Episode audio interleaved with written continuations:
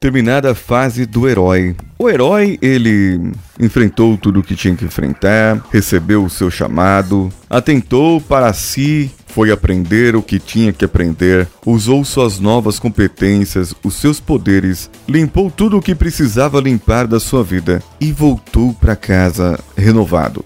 Ele voltou de uma maneira que não estava antes, mudou, se superou, cresceu. Mas e o vilão? Será que ele tem alguma chance? Vamos juntos. Você está ouvindo Coachcast Brasil a sua dose diária de motivação.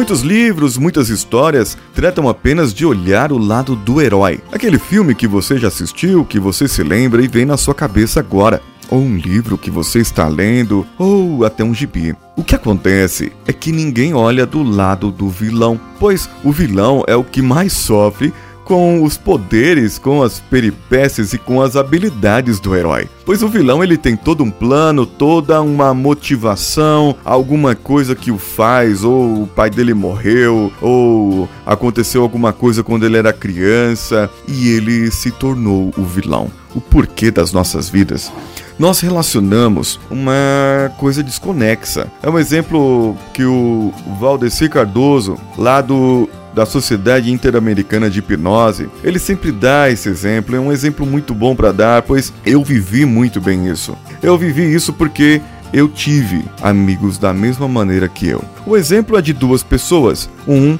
o pai bateu quando era criança e o outro também. Hoje, um é bandido, assaltante, ou ladrão, ou está preso e tem a vida ligada à marginalidade, a coisas erradas. E ele atribui isso ao fato do seu pai ter batido nele quando ele era criança. Porém, aquela outra pessoa está com seu emprego, com sua família e tem os seus filhos e tem uma, uma carreira bem sucedida ou está lutando na vida, como se diz, está indo atrás das coisas e tomou um caminho direito. Por quê? Porque o pai dele batia nele quando ele era criança.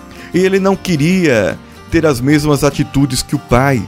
Ele não queria para os seus filhos as mesmas coisas que o pai fazia para ele. Ele não queria para o seu filho o sofrimento que ele tinha. Então, os dois porquês são diferentes. Digamos então que aquele primeiro exemplo, ele tinha se tornado um vilão porque o pai dele, porque não sei o que, porque algo aconteceu, porque ele tirou D na prova, porque a professora era feia, porque alguém olhou feio para ele, ou porque, não sei, porque você pode arranjar um monte de porquê na sua vida.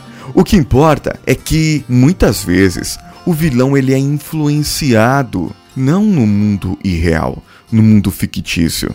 Mas quando você enfrenta um desafio na sua vida, você enfrenta um desafio e você se tornou a pessoa que é, o herói que é, e percebeu todos os processos pelo qual você passou, heroína ou herói, você percebe que você é uma pessoa melhor. Mas quando você olha para uma pessoa que é seu desafeto, que é uma pessoa que te enfrentou, que se indispôs com você, que discorda da sua ideia, ou que na maioria das vezes está tramando algo, ou estava tramando algo contra você e não te entendia, você olha e simplesmente não perdoa.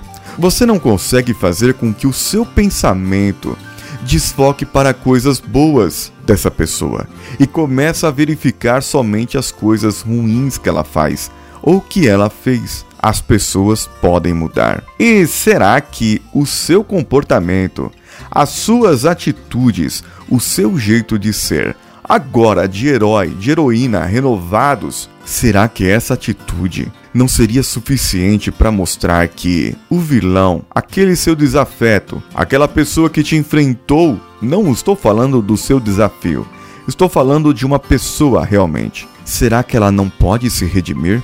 Será que ela não pode se render ao fato e entender que você é o que é e você sim é capaz e ela vir e reconhecer. Se ela chegar hoje para você reconhecer, você vai pensar: "Ih, tá querendo algo". E aí tem, tá tramando outra coisa. Eu sei que tem gente que é assim. Eu sei que tem gente que pode acontecer dessa maneira. Mas você pode dar uma chance? Porque você não pode ir lá e dar uma mão e ver se a pessoa precisa de algo, ver se a pessoa precisa de alguma coisa. Ela vai se redimir. Pense na redenção do vilão, pense na redenção das pessoas. Porque se você mereceu uma chance, ela também mereceu uma chance. Se você, quando estava na dificuldade, pessoas acreditaram em você, mostre que você mudou e acredite nessa pessoa.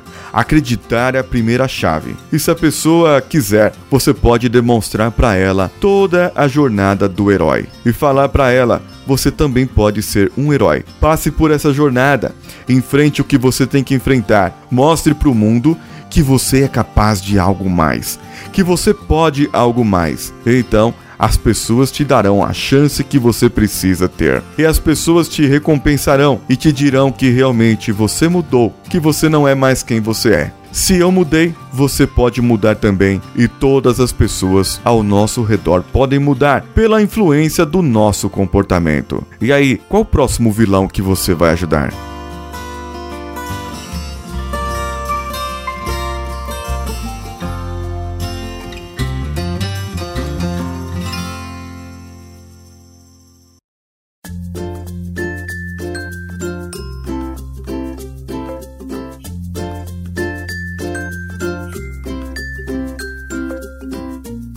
Gostaram de mais esse episódio? Envie o seu e-mail para o contato arroba coachcast.com.br ou comente lá no nosso site no coachcast.com.br.